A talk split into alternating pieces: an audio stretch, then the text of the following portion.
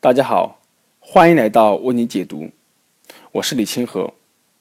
今天，让我们共同继续来学习一课经济学的第十八课：谁为房租管制买单？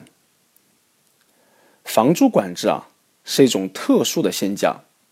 赞同的说，房屋供应缺乏弹性，房租再高也没办法呢解决房荒的问题。政府禁止房租上涨，可以保护呢租户的利益，租户可以不被敲竹杠。但事实如何呢？房租体现了住房空间供不应求的状况，房租高，租户会精打细算，住更小的空间，或者呢与人合租，相同数量的房间可以住更多人。而房租管制以后。租户往往倾向于租更大的房子，这样已租户就剥夺了未租户的利益，后者因可租的房子越来越少，反而呢租不到房子了。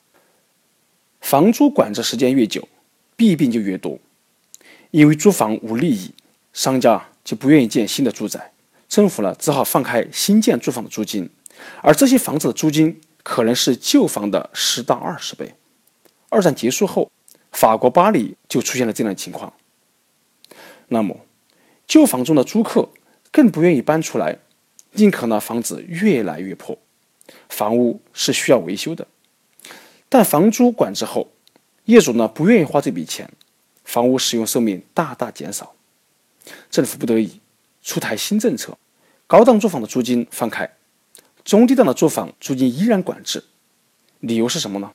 理由是。富人可以承担高房租，穷人呢却负担不起。可结果如何呢？结果是商家只愿意建高档住宅，没有人去建中低档的住宅。一些老房子维护太差，卖也卖不掉。在纽约，经常可见到整片废弃的旧公寓。为逃避税负，业主甚至纵火烧毁自己的房子。房地产价值缩减。则市政税收的基础萎缩，可官员们绝不承认政策的失误，他们认定这是资本主义体制的问题。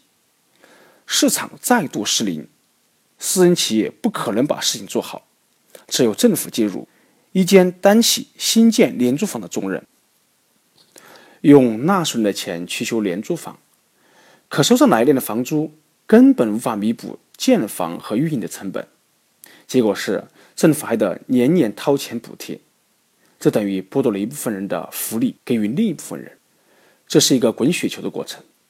政府的干预力度越来越大，则越背离现实，越远离公平，而这又会引发政府进一步的干预，用不合理的价格管制面包业，面包店会马上停售，这样官员们只好妥协。